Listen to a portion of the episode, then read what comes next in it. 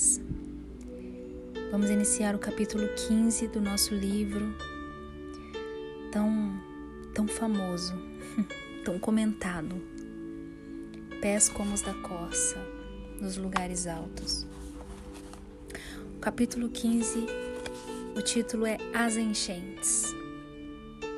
Vamos lá ver o que a nossa grande, medrosa aventureira passará agora. O caminho não ia diretamente para os lugares altos, mas seguia pelas encostas da montanha, região coberta por nevoeiro ainda mais denso que os anteriores. As três caminhavam em silêncio, cada qual ocupada com seus próprios pensamentos. Grande Medrosa pensava na recente promessa do pastor.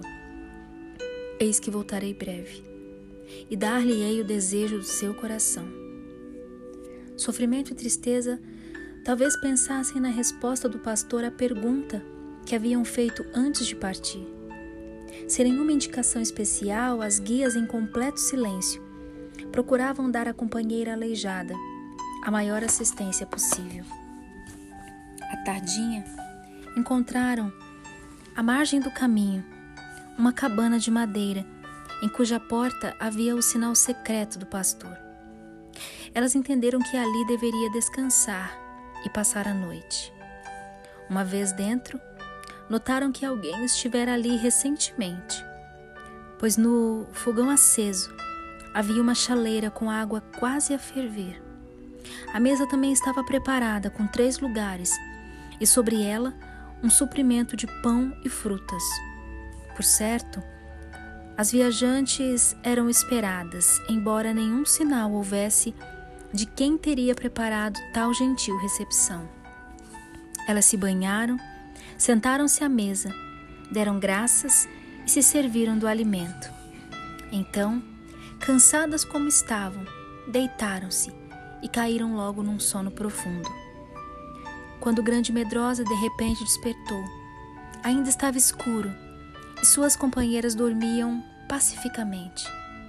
Teve a impressão de que alguém a chamava e permaneceu em silêncio. Então ouviu: Grande medrosa, eis-me aqui, meu senhor. Grande medrosa, tome agora a promessa que lhe fiz quando a chamei para seguir-me aos lugares altos. Tome também o desejo natural do amor humano desse amor acerca da qual você sentiu que já estava brotando em seu coração. Quando plantei em você o meu próprio amor. Suba a montanha, ao lugar que lhe mostrarei, e ofereça-os a mim em sacrifício. Houve longo silêncio. Antes que a voz trêmula de grande medrosa respondesse através da escuridão: Meu senhor, estarei entendendo tuas palavras? Sim, vem agora à entrada da cabana e lhe mostrarei por onde deverá ir. Sem acordar as companheiras, ela saiu da cabana. Tudo estava encoberto pelo nevoeiro e pela escuridão, inclusive as montanhas. De repente, o nevoeiro se abriu em determinado ponto, como que formando pequena janela, através da qual apareceram brilhando a lua e as estrelas. Pouco abaixo delas havia um pico nevado, brilhante, e ao pé dele, uma rocha sobre a qual grande volume de água caía e se esparramava em costas abaixo. Só a parte superior da rocha sobre a qual a água caía era visível. Tudo mais estava envolto na névoa. Aquele é o lugar indicado, disse a voz.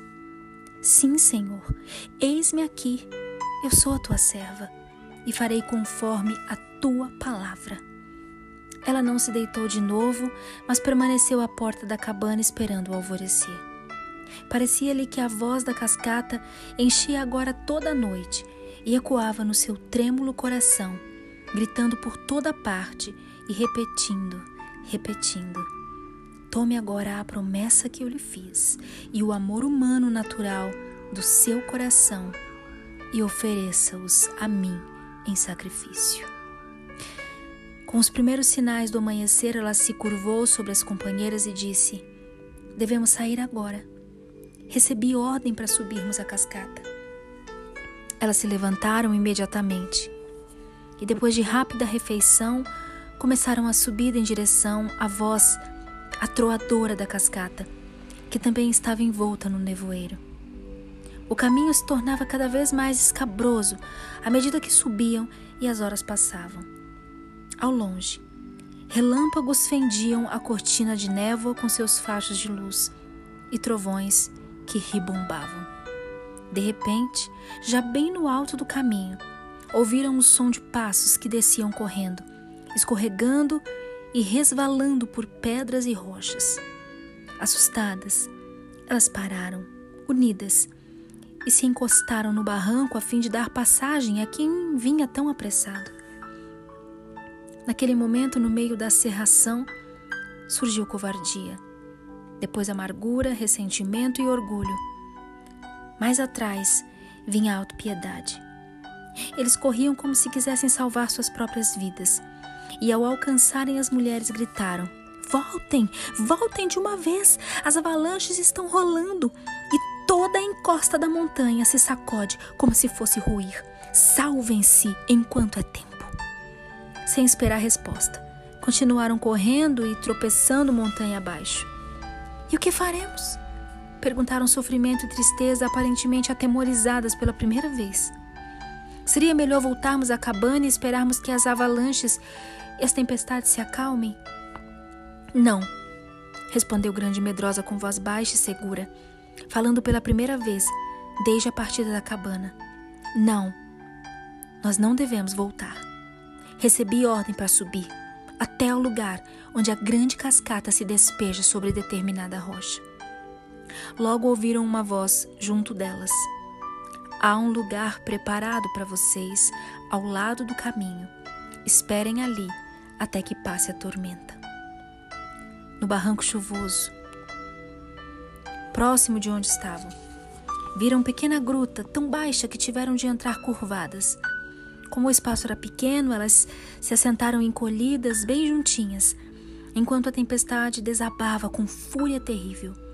Os relâmpagos zigue-zagueavam incessantemente e ruídos dos trovões e das rochas, rolando na avalanche, ecoava nas montanhas. Os ventos uivantes faziam que tudo na montanha se estremecesse à sua passagem. A chuva caindo como tromba d'água descia em massa pelos penhascos, formando entre as rochas verdadeiras correntes que vinham cair à entrada da gruta em forma de cortina, fechando-lhe inteiramente a entrada, sem que uma só gota atingisse as três, as três caminhantes. Elas permaneceram ali durante longo tempo, pois a tempestade, longe de amenizar, parecia aumentar em força. Grande medrosa, em silêncio, levou a mão ao peito e retirou a mochila que sempre trazia consigo. Esvaziando-a no colo, olhou para as pedras, recolhidas de todos os altares por ela erigidos durante a jornada, desde que à beira do lago permitira ao pastor plantar o espinho em seu coração. Eram elas memórias de toda a jornada até o momento de se ver encolhida numa pequena gruta sobre a qual a montanha inteira parecia pronta a desabar. Nada lhe restara, senão a ordem para oferecer ao pastor a promessa sobre a qual ela se firmara e cuja força a havia impulsionado desde o início da sua peregrinação. Ela observou a coleção de pedras no seu colo e se perguntou desanimada: Devo jogá-las fora? Não serão promessas sem valor que ele me fez durante a caminhada? Então, com dedos gelados, ela tomou a primeira pedra e repetiu as primeiras palavras por ela proferidas ao lado do lago. Eu farei seus pés como os da corça e a farei andar altena, altaneiramente. Abacuque 3,19 Ela segurou a pedra durante longo tempo e então disse devagar: Eu ainda não recebi pés de corça. mas estou em lugares altos como nunca imaginei que fosse possível alcançar. Se eu morrer aqui, que importa? Não jogarei essa pedra fora. Ela colocou a pedra de volta na mochila, apanhou a seguinte e repetiu: O que eu faço não sabes agora? Compreendê-lo-ás depois. João 13:7. E com um suspiro disse: Pelo menos a metade de tudo isso é verdade. E quem saberá se a outra metade virá ou não a sê-lo? Mas não a jogarei fora. Tomando a terceira pedra, ela citou: Esta enfermidade não é para a morte, e sim para a glória de Deus. João 11:4. Não para a morte, repeliu ela. Embora ele diga: Ofereça a promessa em sacrifício. Mas grande medrosa depositou a pedra de volta na mochila e apanhou a quarta pedra. Acaso é esmiuçado o cereal? Não, o lavrador nem sempre o está debulhando. Nem sempre está fazendo passar por cima dele a rota do seu carro. Isaías 28, 28. Eu não posso me desfazer desta, disse, recolocando-a na mochila e apanhando a quinta. Não poderia eu fazer de vós como fez este oleiro? Jeremias 18, 6. Sim, disse ela, e colocou a pedra na mochila. Tomando a sexta pedra, ela repetiu: Ó oh, tu aflita, arrojada, com a tormenta e desconsolada, eis que eu assentarei as tuas pedras com argamassa colorida. Isaías 54, 11. Ela não conseguiu continuar e começou a chorar amargamente. Como poderia eu desfazer-me dessa pedra? Ela se perguntou enquanto a colocava na mochila com as demais e apanhava a sétima. Minhas ovelhas ouvem a minha voz e elas me seguem. João 10, 27. Deverei eu jogar esta fora? perguntou a si própria. Tenho eu realmente ouvido a sua voz ou me tenho decepcionado o tempo todo? Lembrando-se do rosto do pastor, quando ele lhe fez essa promessa, ela recolocou a pedra na mochila, dizendo: Guardarei esta pedra. Como poderei dispor dela? E apanhou a oitava. Agora verás o que eu hei de fazer. Êxodo 6:1. Lembrando-se do precipício que lhe parecera terrivelmente intransponível e de como ele a conduzira ao topo. Ela colocou a pedra com as outras e apanhou a nona. Deus não é homem para que minta. Porventura, tendo ele prometido, não fará? Ou tendo falado, não cumprirá? Números 23, 19. Por longo tempo permaneceu assentada, trêmula, com aquela pedra na mão, mas afinal disse: eu lhe dei a única resposta possível quando lhe disse: Se tu podes me decepcionar, então me faze-o. Então ela depositou a pedrinha gelada na mochila e apanhou a décima. Os teus ouvidos ouvirão atrás de ti uma palavra dizendo: Este é o caminho, anda por ele. Isaías 31, 21. Ela se estremeceu com essas palavras, mas depois de algum tempo acrescentou: Tens pouca força. Entretanto, não negaste o meu nome. Conserva o que tens, para que ninguém tome a tua coroa. Apocalipse 3, 8, 11. Recolocou a décima pedra na mochila e, depois de longa pausa, apanhou uma pedra feia e pequena que estava no chão da gruta e a colocou com as outras dez, dizendo: Ainda que ele me mate, nele esperarei. Jó 13:15. Fechando e amarrando a mochila, ela disse: Mesmo que tudo no mundo me diga que elas não têm valor, não me desfarei delas. E colocou na, na mochila, no seu lugar, junto ao peito, perto do coração. Tristeza e sua irmã estavam sentadas em silêncio ao lado dela, observando-a atentamente, enquanto ela mexia com as pedras no colo Ambas sorriam de modo estranho, um sorriso como de alívio e gratidão, enquanto diziam juntas: E caiu a chuva, transbordaram os rios, sopraram os ventos e deram com ímpeto contra aquela casa. Mas ela não caiu, porque foi edificada sobre a rocha. Mateus 7, 25. Por esse tempo, o ribombar do trovão e o atroar das avalanches haviam morrido ao longe. A chuva havia cessado e a cascata não jorrava mais suas águas sobre as rochas. Restava somente uma névoa muito leve. Ao olhar para fora da gruta, Grande Medrosa ouviu, vindo das profundezas da névoa, o claro e jubiloso trinado de um pássaro. Devia ser irmão daquele que antes havia cantado, ao pé dos lugares altos.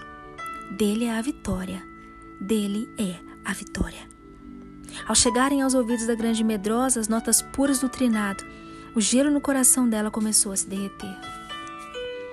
Ela apertou as mãos convulsivamente contra a mochila de pedras, como se ali estivessem tesouros preciosos que pensava haver perdido, e disse às companheiras: A tempestade passou, agora podemos seguir nosso caminho. Desse lugar em diante, o caminho tornou-se tão difícil e estreito que Grande Medrosa necessitava apoiar-se nas mãos e nos joelhos se quisesse prosseguir. Em todo o caminho, ela se alimentava da certeza de que quanto mais andasse, mais perto estaria nos lugares altos, e de que quanto mais forte se sentisse, menos tropeçaria. Isso, porém, era o que ela imaginava. Quanto mais alto subiam, mais consciente Grande Medrosa se tornava de que perdia as forças, e quanto mais fraca se sentia, mais ela tropeçava. Ela se admirava de que o mesmo não acontecesse às companheiras, pois quanto mais alto iam, mais fortes e vigorosas elas se mostravam. Era bom esse fortalecimento das guias, pois estas muitas vezes quase tiveram de carregar a jovem, tal ao seu, ao seu estado de fraqueza e exaustão. Por isso o progresso era pequeno e lento. No segundo dia de jornada, elas chegaram a um planalto, formado por pequena depressão na encosta da montanha. Um riacho que nascia entre as pedras corria atrás do planalto e descia a montanha. Ao pararem para descansar, a voz disse à grande medrosa: Beba da água do ribeiro e sinta-se fortalecida. Aproximando-se do riacho a borbulhar entre as rochas, ela encheu a boca de água. Porém, assim que a engoliu, sentiu-a tão amarga e ardente no seu estômago e a rejeitou. Era impossível retê-la. Ela se ajoelhou ao lado do riacho e disse muito calma e serena: Meu senhor, não é que eu não queira, mas eu não posso beber deste cálice. Há uma árvore que cresce ao lado desse ribeiro de Mara, respondeu a voz. Quebre um pedaço do seu galho, mergulhe-o nas águas e elas se tornarão doces. Grande Medrosa olhou para a margem do riacho e viu o pequeno espinheiro com um só galho crescendo no tronco. E tomando a forma de uma cruz, estava coberto de espinhos longos e pontiagudos. Sofrimento foi lá. Quebrou um pedaço do galho, trouxe-o e o deu à grande medrosa, que o mergulhou na água. Depois disso, ela se debruçou e tomou da água. Desta vez, ela sentiu que o amargor e o ardor haviam desaparecido.